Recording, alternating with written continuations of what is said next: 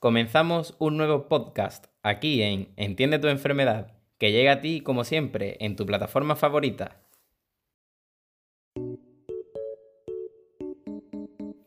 Entiende tu enfermedad. 10 minutos para entender mejor. Hoy con Marina López, Sergio Paloma, Antonio Peregrina, Valme Pérez y Alba Sánchez. Aquí estamos en un nuevo capítulo, esta vez sobre la diabetes mellitus tipo 1.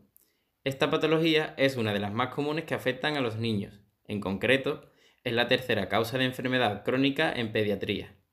Un control inadecuado puede afectar al desarrollo, aumentar las comorbilidades, disminuir la esperanza de vida y aumentar el riesgo de complicaciones agudas y crónicas relacionadas con la diabetes. Ser portador de la diabetes mellitus tipo 1 puede determinar el desarrollo de diferentes enfermedades que compliquen el cuadro clínico, llegando a afectar a la vida de quienes la padecen. Las patologías que afectan a la salud oral, como pérdida de piezas dentarias, gingivitis, periodontitis y patología de los tejidos blandos, son de las primeras complicaciones de la diabetes mellitus y su severidad está determinada por el momento del diagnóstico, por ello es importante conocer la fisiopatología, su frecuencia y sus manifestaciones clínicas. Estudios han demostrado que la incidencia de placa dental, inflamación gingival y enfermedad periodontal era mayor en niños diabéticos que en no diabéticos, concluyendo que la destrucción periodontal puede comenzar más temprano en pacientes diabéticos y acentuarse cuando los niños llegan a la adolescencia. Además, los niños diabéticos con un mal control metabólico desarrollaban tres veces más lesiones de caries con respecto a aquellos con un buen control metabólico.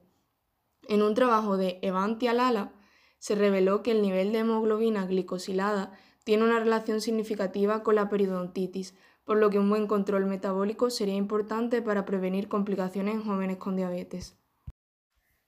La base de un buen control metabólico es el autoconcepto. El autoconcepto es muy importante en el ajuste de la diabetes mellitus tipo 1. La mitad de la población diagnosticada tiene un nivel bajo de autoconcepto sobre su enfermedad. Es interesante tener un nivel medio alto de autoconcepto debido a que gracias a ello podrían llevar un adecuado estilo de vida y una buena adaptación psicológica, social y de adherencia terapéutica para evitar así las complicaciones mencionadas anteriormente podemos encontrar repercusiones psicosociales como puede ser un trauma. Ese trauma va acompañado de sentimientos de dolor, ira y aislamiento.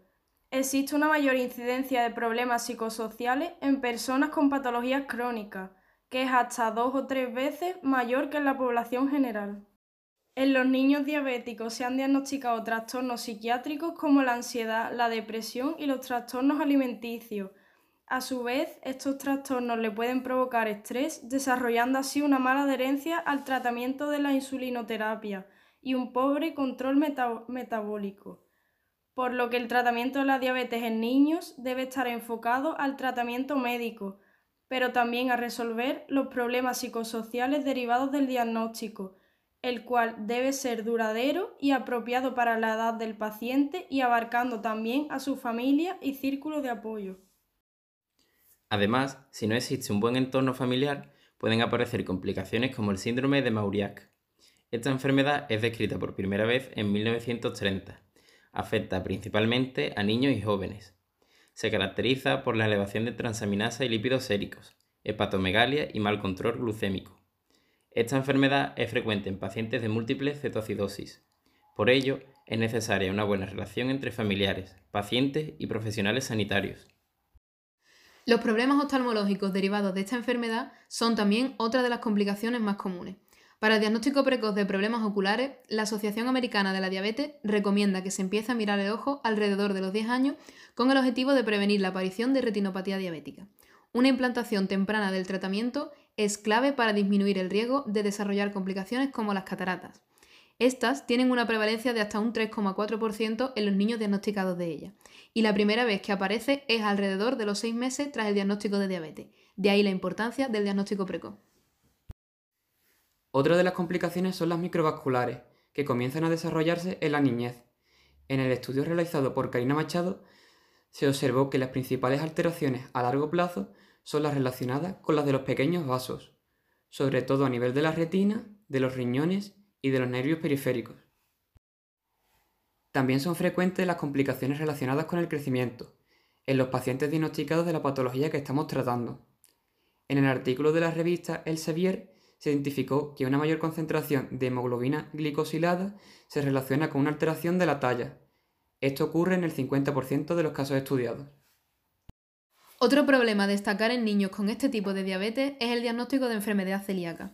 La celiaquía es una enteropatía ocasionada por una sensibilidad permanente al gluten y tiene una prevalencia en niños diabéticos hasta del 10% dependiendo de los países. Debido a la asociación entre estas dos patologías, se recomienda incluir un interrogatorio, así como la determinación de anticuerpos, a poblaciones de riesgo a sufrir enfermedad celíaca. Centrándonos en la manera de abordar estas complicaciones, la Diabetes Control and Complication Trial en 1993 demostró que el mantenimiento de la glucosa en sangre en el rango normal con la hemoglobina glicosilada en el rango normal retrasa el inicio y ralentiza la progresión de las complicaciones de la diabetes en un 35 o 70%.